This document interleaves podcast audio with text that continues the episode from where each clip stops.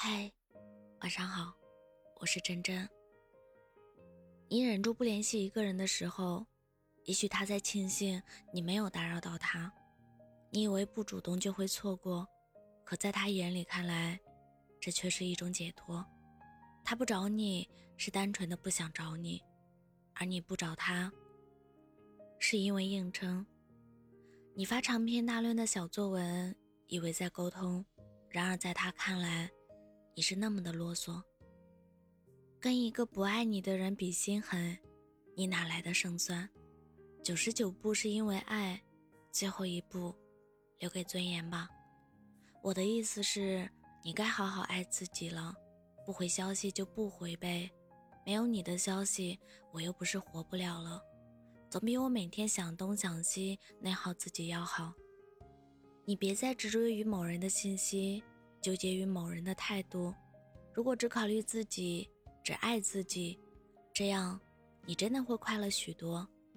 不得不承认的是，这世界上的原谅和宽容，都是以折磨自己为代价的。你应该去爱这山、这水、这世间万物以及鲜花和自己。而不是拘泥于小小的情爱之间不放过自己。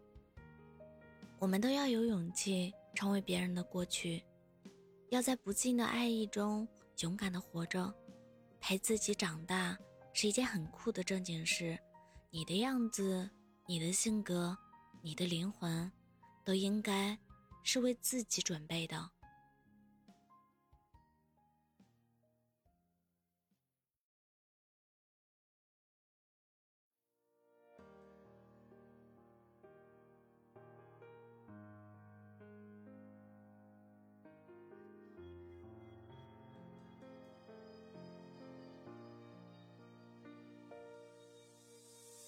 庆幸能遇到你，让我明白爱的意义。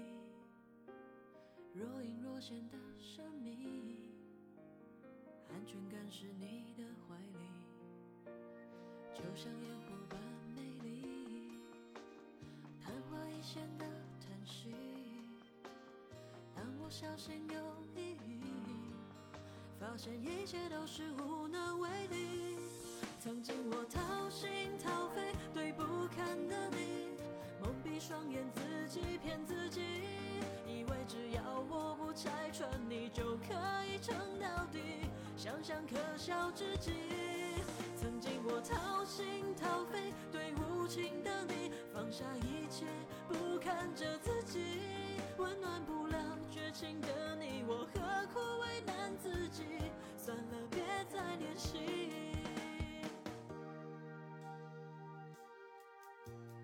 就像烟火般美丽，昙花一现的叹息。当我小心翼翼，发现一切都是无能为力。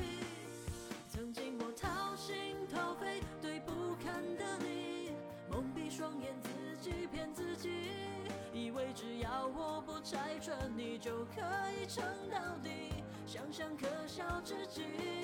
曾经我